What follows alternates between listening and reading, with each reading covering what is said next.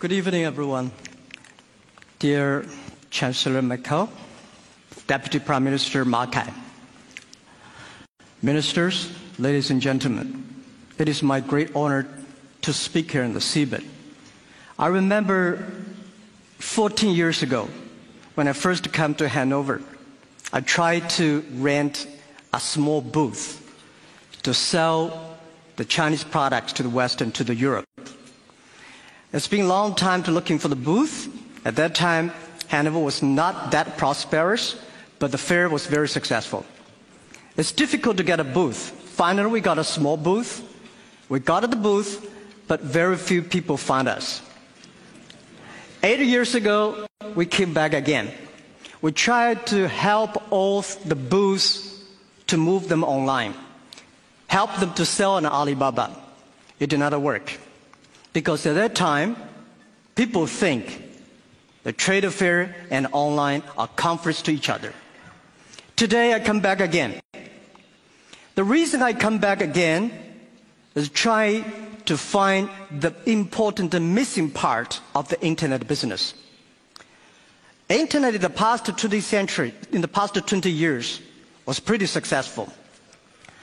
But one thing that is very strange that I found that very few internet companies can survive peacefully and healthily for more than three years. That means most of the internet companies can only have honey days, honey weeks. They don't have even honey months. And what is the problem? Where is the missing part? So I think that I strongly believe the missing part is in Europe. What is that? Whether we like it or not, in the past 20 years, internet has launched a huge impact to the human lives.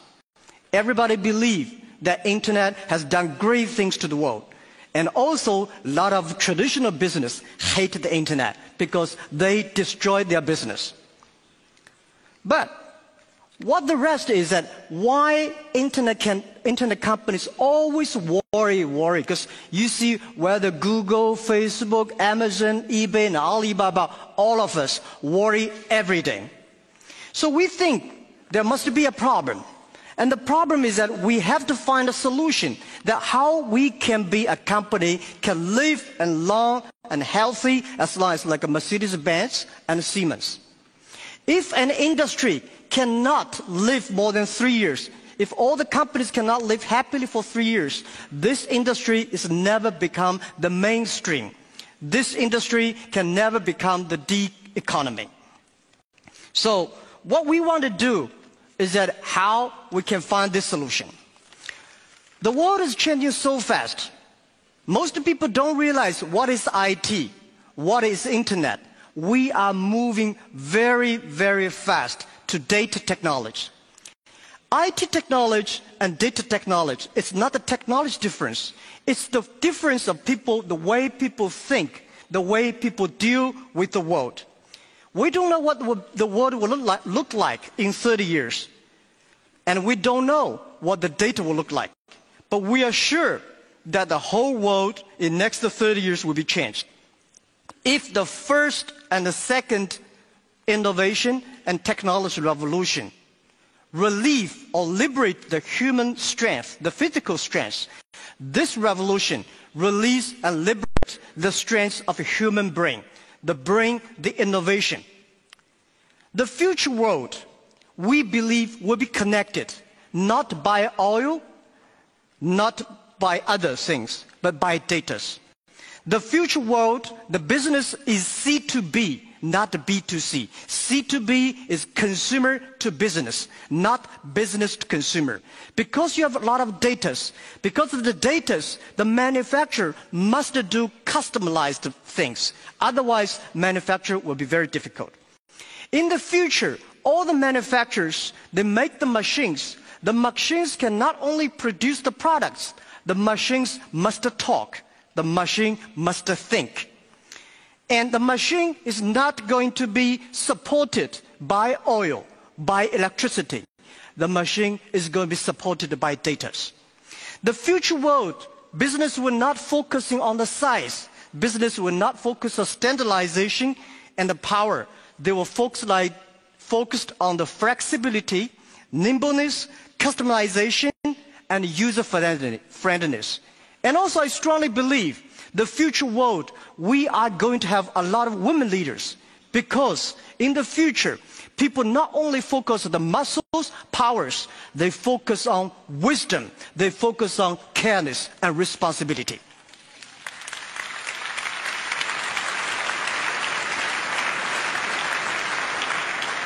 And I think internet must find the missing part. This missing part is how the clicks and the mortars can work together. And how we can making sure in the next 30 years, the internet and the clicks and mortars can work together. Only where clicks and mortars can work together, internet companies can survive, can live happily for next 30 years.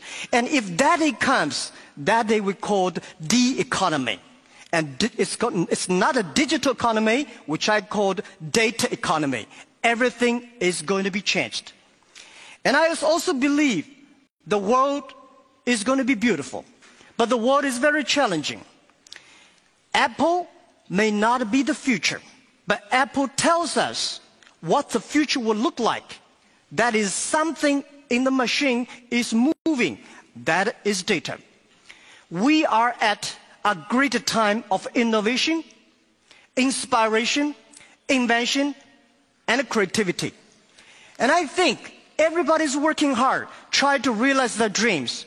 Today you see here are real, real, real world workers, truck drivers, and, and uh, game players, and also all these senior people. Everybody in the ocean, ocean times, uh, Asian times, nobody can leverage the technology to realize their dreams. Today, because of the data, everything becomes the truth. And I strongly believe it's not the technology that changed the world. It's the dreams behind the technology that changed the world. If the technology changed the world, I will never be here. I'm not trained to be a te- I'm not trained to be a technology. I know nothing about a computer, and I know very little about the internet. I have a strong dream that we want to help small business. So 14 years ago, we come here to sell Chinese products to Europe. That won't work.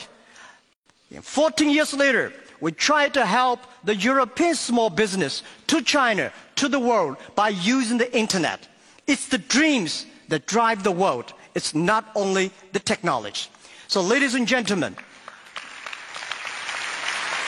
let's work hard.